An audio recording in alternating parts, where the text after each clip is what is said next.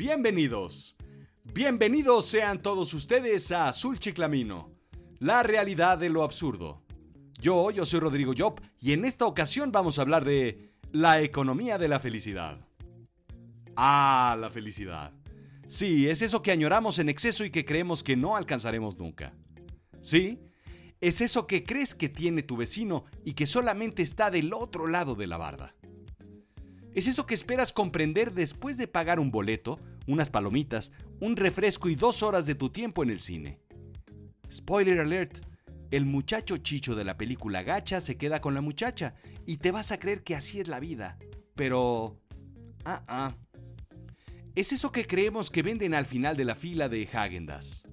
O eso que en incontables veces buscamos en la cajita feliz de McDonald's detrás de las 600 calorías abajo del juguete y no está. ¿Cómo? Pero vaya, debe, debe estar aquí. Debieron olvidarla. ¿Cuánto dura? Lo que dura un capítulo de Los Pitufos, 23 minutos. ¿Cuánto cuesta? Normalmente creemos que cuesta lo que una inscripción al gimnasio, porque la pagamos felices, porque pensamos que nuestra vida va a cambiar, pero no es así. No tomamos en cuenta la otra cara de la moneda, que es ir al gimnasio todos los días.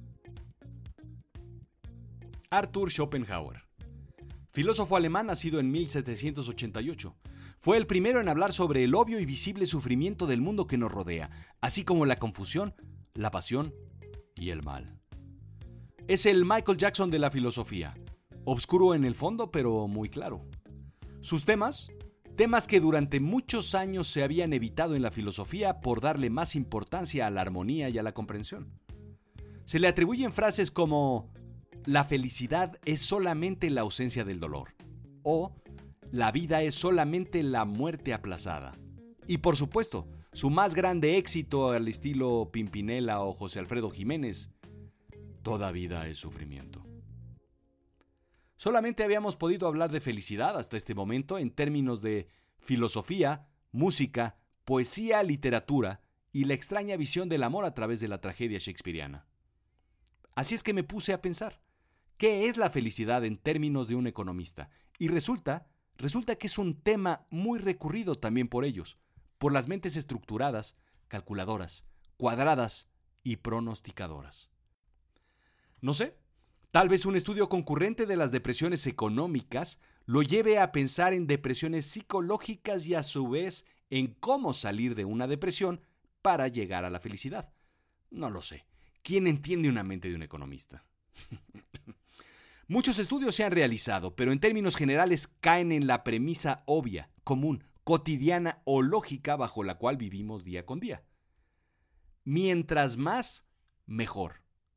Y me refiero al dinero en específico, antes de que se especule en temas no discutibles para el debate de hoy. Mientras más grande el reloj, mejor. Mientras más caro el coche, mejor. Mientras más cuartos o baños en una casa, mejor. Mientras más dinero, mejor. Es mucho de lo que se enseña hoy en día en las universidades. Ya no es obtener un trabajo el objetivo de un MBA en las grandes escuelas de negocio. El crear una compañía y que sea completamente disruptiva y que sea obscenamente exitosa, que te haga millonario, pero millonario no de un milloncito, sino de 100 o de mil millones de dólares.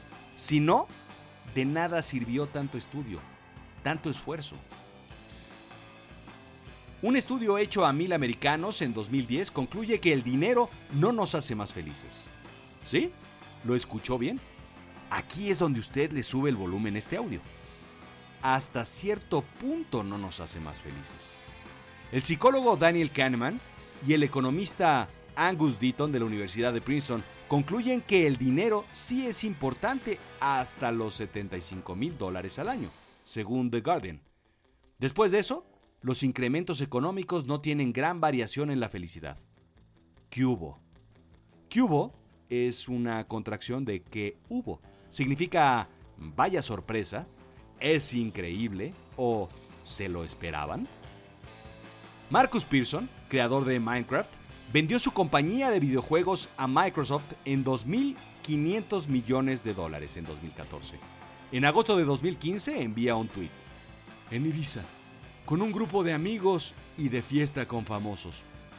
Puedo hacer lo que me venga en gana y nunca, nunca me he sentido tan aislado, tan solo. No fue el incremento en la felicidad que esperábamos todos, ¿eh? Menos para él. Si no existiera el dinero, todos seríamos ricos. Pero, ¿seríamos todos felices? Por fortuna para usted, querido y pobre amigo, no necesariamente la gente más rica es la más feliz. ¿Qué pasa con los países? ¿Sí? Según el World Happiness Report, publicado por las Naciones Unidas, los países más felices son Dinamarca, Suiza, Islandia, Noruega, Finlandia, Canadá y Holanda. En el número 13 se encuentra Estados Unidos, y de ahí arrancan los latinoamericanos. Costa Rica 14, Puerto Rico 15, Brasil 17, México 21, Chile 24, Panamá 25, Argentina 26, 29 Uruguay, 31 Colombia, 37 España y Venezuela. Venezuela en un triste 44. ¿Sí? Los países más ricos son los más felices, pero correlación no es causalidad, dice Justin Wolfers, economista de la Universidad de Michigan y autor de Happiness and the Human Development Index, en una entrevista para la revista Time. Hay muchos otros factores que definen la felicidad además del dinero, pero cuando un país pobre comienza a hacerse rico, la felicidad incrementa. ¿Qué piensan los psicólogos? Según The Guardian, Sonja Libromimsky dice en su libro How of Happiness que 50% de nuestro nivel natural de felicidad nacemos con él. Hay gente que es más feliz que otra simplemente por naturaleza. Las circunstancias de vida, incluyendo los niveles de ingreso, contribuyen solamente un 10%. El restante 40% es lo que está en tus manos, lo que puedes hacer con tu vida para ser feliz. Según mi tía Maruca, la felicidad es llorar viendo a Pepe el Toro mientras se acaba una caja de galletas Marías. Después del extenso análisis, Wolfers dice, no dejen que un economista los intimide en creer que el dinero lo es todo, y no permitan que un psicólogo los intimide haciéndoles pensar que el dinero no es importante. Al final, la gente elige una ocupación no solo por dinero, hay otras razones. Mis análisis no contradicen esta idea. Los pelones del Tíbet debieron aconsejar bien a Schopenhauer. Su filosofía es deudora de Platón y Spinoza. Sirvió sobre todo como puente con la filosofía oriental, en especial con el budismo y el taoísmo, al ser uno de los primeros filósofos en tener acceso a este mundo. A fin de cuentas, Buda Gautama dijo, el mundo está lleno de sufrimiento. La raíz del sufrimiento es el apego a las cosas.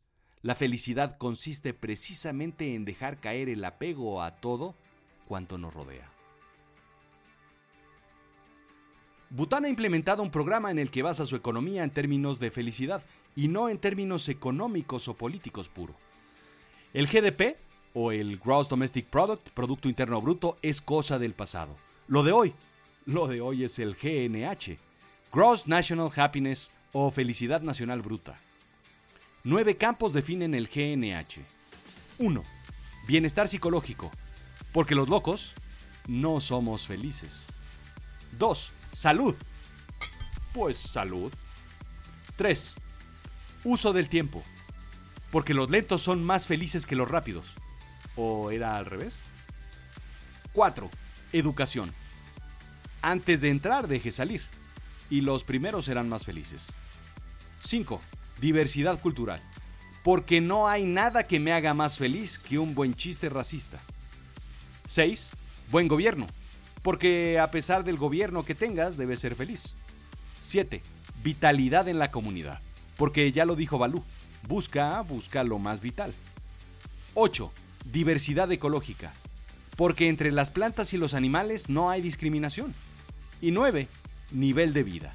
Esta, esta sí me hace sentido. Yo agregaría 10. Acceso a lucha libre con máscaras. Y 11. Barra libre los sábados de 6 a 9.